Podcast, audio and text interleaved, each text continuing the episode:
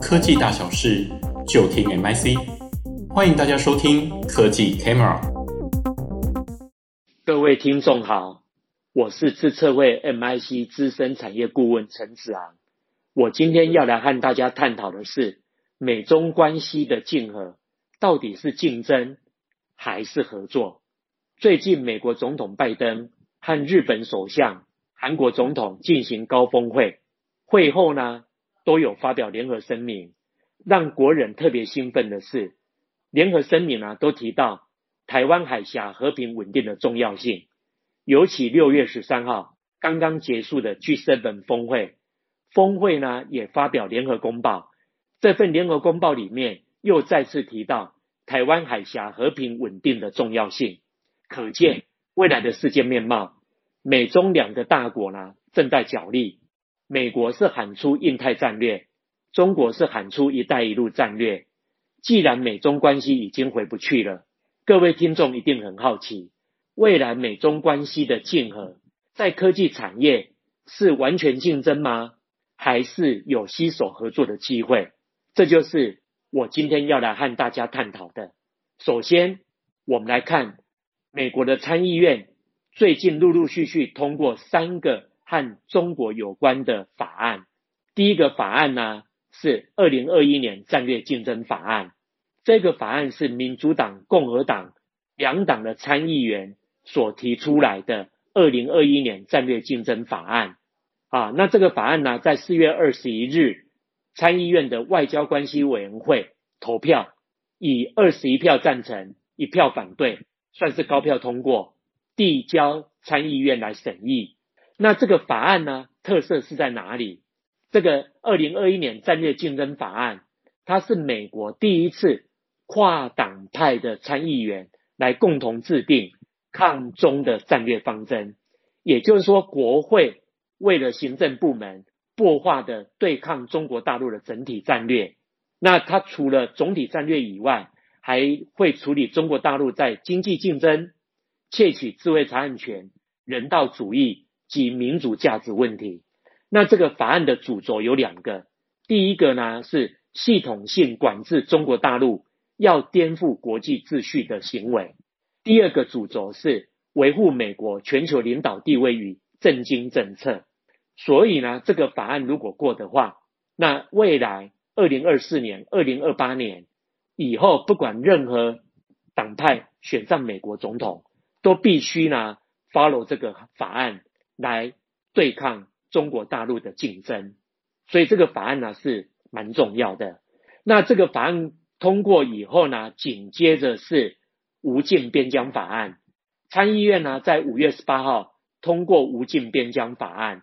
那这法案的精神是透过加强基础与设先进技术研发，来协助美国抗衡北京在相关领域的竞争。然后这个法案提出来，希望在五年内能够投资一千亿美元，用在基础建设和先进科技的研究。那哪些先进科技呢？例如人工智慧、半导体、量子运算、先进通讯，还有生物科技等等等。最后也是让人家最关注的，就是刚刚通过的创新与竞争法。这是参议院呢六月八号刚刚通过的创新与竞争法。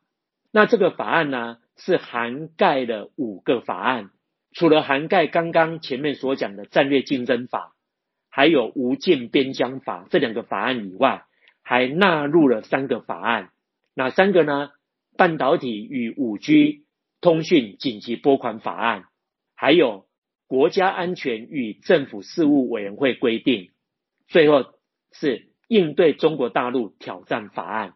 这个法案如果在众议院也通过的话，那当然众议院呢是希望在六月下旬或七月能够投票表决通过。拜登总统也讲了，众议院过了，那他一定会签署。所以呢，我们预期呢，创新与竞争法应该会签署生效。那这个法案的精神，除了说是纳进五个和中国有关的法案以外，他也特别提到，希望能够编列两千五百亿美元的预算，来加强美国在高科技产业的投资布局，来应对中国大陆的科技竞争。由美美国国会所通过的这三个法案，可以看得出来，美中关系真的回不去了，而且美中科技战呢、啊，会持续延烧，而且会越来越剧烈。好，那到底美中的竞合，真的未来就是只有竞争吗？完全竞争吗？还是有合作的机会？还是既竞争又合作？那当然，我们来看拜登怎么说。拜登呢，在三月三号发表他上任以后的第一份国家安全战略指南。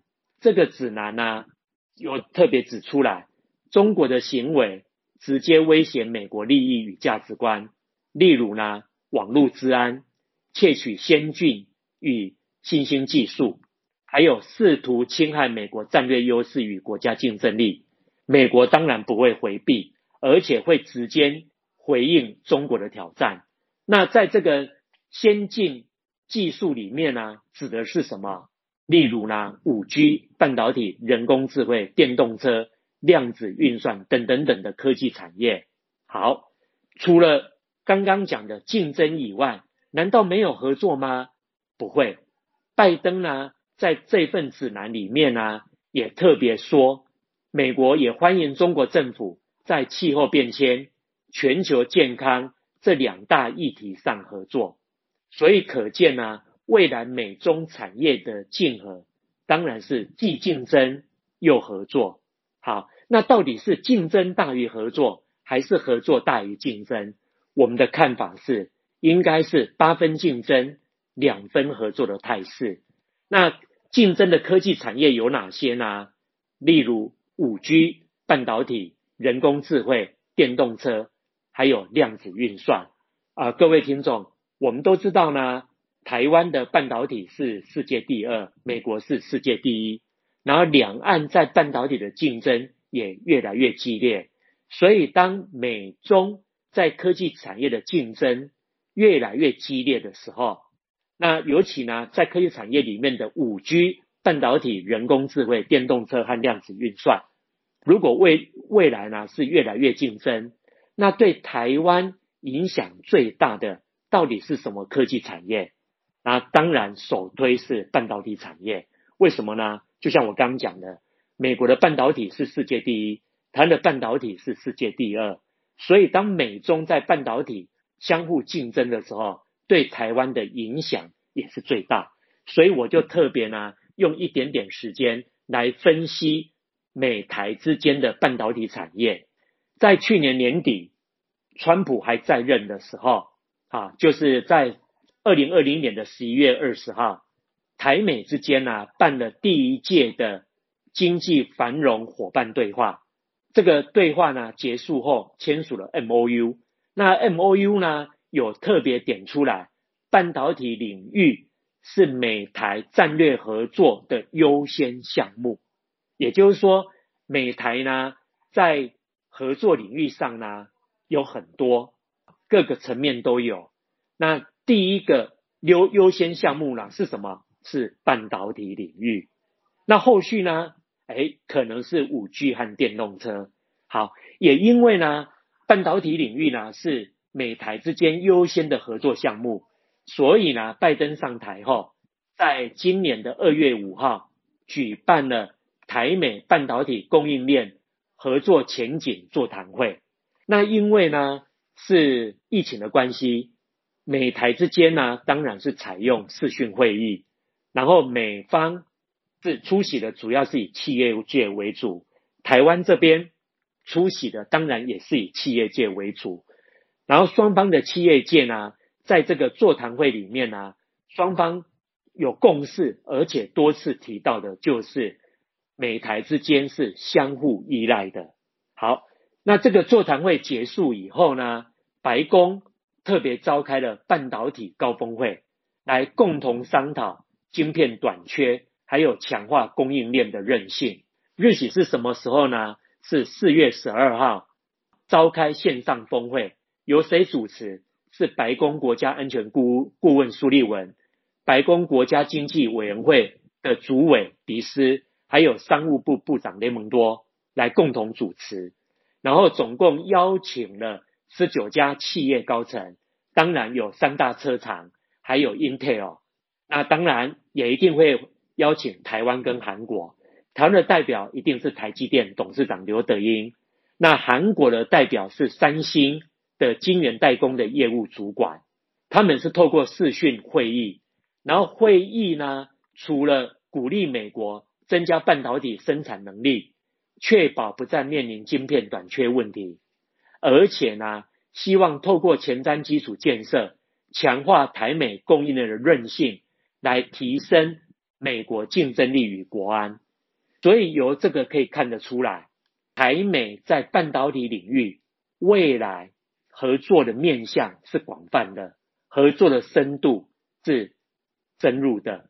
所以呢，未来台美之间呢的半导体产业会是竞争大于合作。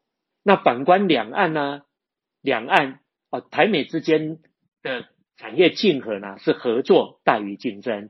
那两岸呢？两岸的半导体产业当然是竞争大于合作，那美中之间的半导体产业呢，当然也是竞争大于合作。台美是合作大于竞争，所以呢，我们来看半导体产业呢，在美中台的竞争和合作里面，真的是一个千丝万缕。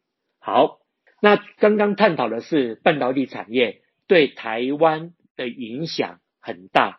那当然，对美中台之间的竞合也是千丝万缕。好，最后我们来谈合作，到底美中之间合作的科技产业是什么？我们来看哈，呃，美中产业合作里面最优先也最值得关注的是气候变迁的议题。怎么说呢？美国总统的气候问题特使凯瑞和中国气候变化事务特使谢振华。在今年的四月十五号、十六号，在上海举行会谈，讨论气候危机所牵涉的问题。结束后呢，十七号双方发表了应对气候危机联合声明，美中要致力于相互合作，并与其他国家一道解决气候危机。尤其哦，要把全球的平均气温控制在不要上升两度 C 以内。最好能够努力限制在呢，不要上升一点五度 C 以内。好，这是呢那个美中的特使呢在上海碰面。紧接着四月二十二号，拜登召开一个全球领导人气候变迁的线上峰会，有几个国家领导人参加呢？有四十多个国家的领导人啊出席这个。气候变迁的峰会，然后拜登呢在峰会上表示，美国承诺呢到二零三零年把碳排放量在二零零五年的基础上减少五十多 percent。当然，习近平也重申在二零二零年九月的承诺，也就是说，中国呢在二零三零年以前呢要实现二氧化碳的排放要达到最高峰。二零六零年前要实现碳中和。什么叫碳中和？就是二氧化碳的净零排放。好，所以可见呢，美中在科技产业的竞争非常多，就是我刚前面讲的五 G 半导体、人工智慧等等等的。那在合作的部分呢，就首推气候变迁这个议题。好。美中的竞合对台商有什么影响吗？那当然影响很大。各位听众都知道，台商在全球布局很成功。为什么？因为呢，在国际产业的分工体系里面呢，台商长期扮演着品牌商重要供应链的角色。例如呢，我们担任啊 HP、d a l e 啊这些品牌商的代工角色。啊，那。美中科技战，还有这次的肺炎疫情，已经开始导致呢一个世界两套系统的双供应链体系。那当然，台商面临这种一个世界两套系统的双供应链体系，台商应该采取什么样的战略呢？我认为台商可以采取两个战略，一个叫左右逢源，一个叫以大带小，这两个战略。什么叫左右逢源呢？就是做好供应链分流的布局，啊，也就是说用迅速反应 （quick follow） 和弹性生产策略来获得最大的利益。也就是说呢，台商呢，在一个世界两套系统呢，优游于这两套系统之间，优游于这两套双供应链之间，哎，来获得最大的利益。好，好。那什么叫以大带小战略呢？它主要是针对资源有限，而且无法全球布局，更没办法从中国大陆迁移的中小企业。那这时候呢，可以透过大厂吸手小厂赴海外布局，来建构上中下游完整的产业聚落，同时呢，来完善台湾产业供应链的韧性，来强化台湾。产业供应链的国际竞争力，啊，这就是我以上的分享啊，谢谢各位听众，下回见。